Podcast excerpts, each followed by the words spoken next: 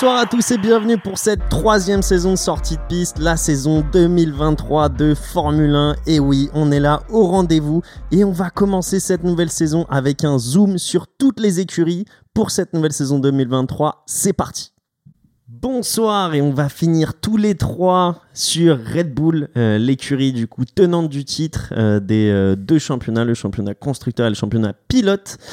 Est-ce que Red Bull va réussir à regarder ses couronnes? C'est la question que tout le monde se pose. Euh, on a vu une présentation du coup de Red Bull, messieurs, euh, cette année, on va dire avec un focus très américain. Donc euh, la présentation a eu lieu aux États-Unis. on nous a présenté quatre liveries spéciales pour les grands prix qui auront lieu en Amérique. on a eu le droit à la révélation euh, du fait que Ford euh, sera un nouveau motoriste avec euh, Red Bull à partir de 2026 lors de la présentation également.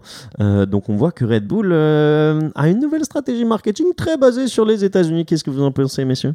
Moi, je pense qu'elle est alignée avec celle de la F1. Hein. On le sait que c'est une stratégie avec l'arrivée de Liberty Media il y a quelques années, avec Netflix Drive to Survive qui est quand même à sa cinquième saison maintenant, euh, et puis avec euh, là euh, plusieurs grands prix aux US alors qu'avant il y en avait qu'un seul. donc ça va être intéressant. En plus deux pilotes, bah, c'est avec beaucoup d'expérience. Hein. Maintenant on a évidemment Perez et puis Max Verstappen. Max Verstappen, comme tu l'as dit, son enjeu ça va être de garder son, son, titre de champion du monde, de garder le numéro 1 sur la voiture. donc ça va être intéressant de voir si Red Bull peut capitaliser sur l'avance qu'ils avaient l'année dernière, parce qu'ils avaient quand même bien développé la voiture et c'était bien au-dessus de, peut-être pas au-dessus de tout le monde, mais en tout cas, voilà, ils avaient une bonne longueur d'avance. Euh, et l'enjeu pour eux, ça va être de s'assurer, lors de ces développements d'intersaison et puis même sur le début de la saison, de, de garder cette avance envers euh, Ferrari ou Mercedes. Oui, très bien dit. On se rappellera aussi que Red Bull a eu des, euh, une sanction par rapport au budget de cap l'année dernière. Aussi, vu qu'ils ont gagné euh, le championnat, ils ont encore des points de développement en moins, donc à voir s'il y aura un impact sur la saison. Est-ce que les, les, euh, les écuries comme Ferrari ou Mercedes vont pouvoir capitaliser sur ce retard? Beaucoup de confiance sur le duo de pilotes, beaucoup de confiance sur Max Verstappen, euh, sur le ministre de Défense, Monsieur Pérez. Il y, a, de l'espoir que ça tourne bien, Red Bull. Hein. Et beaucoup de confiance aussi dans, la stratégie et dans le management, parce qu'on repart aussi avec euh, la même équipe. Euh, c'est les mêmes ingénieurs qui ont bossé sur la voiture. Apparemment, ça a l'air solide. On nous a pas donné beaucoup d'informations, que ça soit la livery qui reste très très similaire euh, avec euh, des changements d'autocollants de par-ci par-là mais rien de plus. Euh, même au niveau de on va dire de l'aérodynamique on a réduit un peu quelques lignes on a essayé de changer quelque chose mais on n'a pas beaucoup plus d'infos. Un, peu chiant quand même ces présentations. Je sais pas ce que vous en pensez mais en fait juste montrer des stickers donc je on montre même pas une vraie voiture. On parlait dans un autre dans un épisode de la présentation géniale des Ferrari avec la vraie Ferrari c'est la voiture qui roule à Maranello. Là ils nous montrent quoi? Ils nous montrent une maquette en gros. C'est ça qu'ils ont fait hein.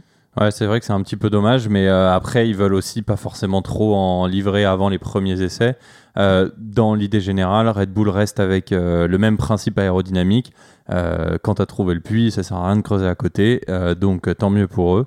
Euh, après, moi, j'ai une question un peu pour vous. C'est euh, intéressant. On a parlé de garder les deux titres, euh, le titre constructeur évidemment. Après, le titre pilote. Est-ce qu'on se fait une illusion un peu comme tous les ans avec Red Bull en se disant il n'y aura pas de pilote numéro un, ou au contraire, on sait que c'est établi et que du coup, ça va être Verstappen en premier et Pérez, comme tu l'as dit, ministre de la Défense pour l'aider. Je pense que c'est avéré, tu l'as dit, maintenant c'est ministre de la Défense, euh, t'es numéro 2, je suis numéro 1, et Verstappen, faut pas venir euh, l'embêter, lui ce qu'il veut maintenant c'est tout taper. Moi je vais y croire, je vais y croire parce que quand même Pérez a déclaré que cette année il avait poussé que le développement de la voiture ressemble un peu plus à son style de conduite. Donc je vais y croire au moins pour trois grands prix les gars. Et c'est vrai que l'année dernière, il a montré aussi qu'il était au niveau. Il a souvent été devant, plusieurs fois eu des pôles, plusieurs fois eu des victoires. Donc euh, jusqu'à Monaco, on pensait même que bah, jusqu'à sa prolongation de contrat à Monaco et sa victoire à Monaco, on se disait bah il pouvait être prétendant au titre, moi le premier. C'est tout pour cette écurie. On passe à la prochaine équipe où allez nous écouter pour cette troisième saison de sortie de piste et le débrief des essais.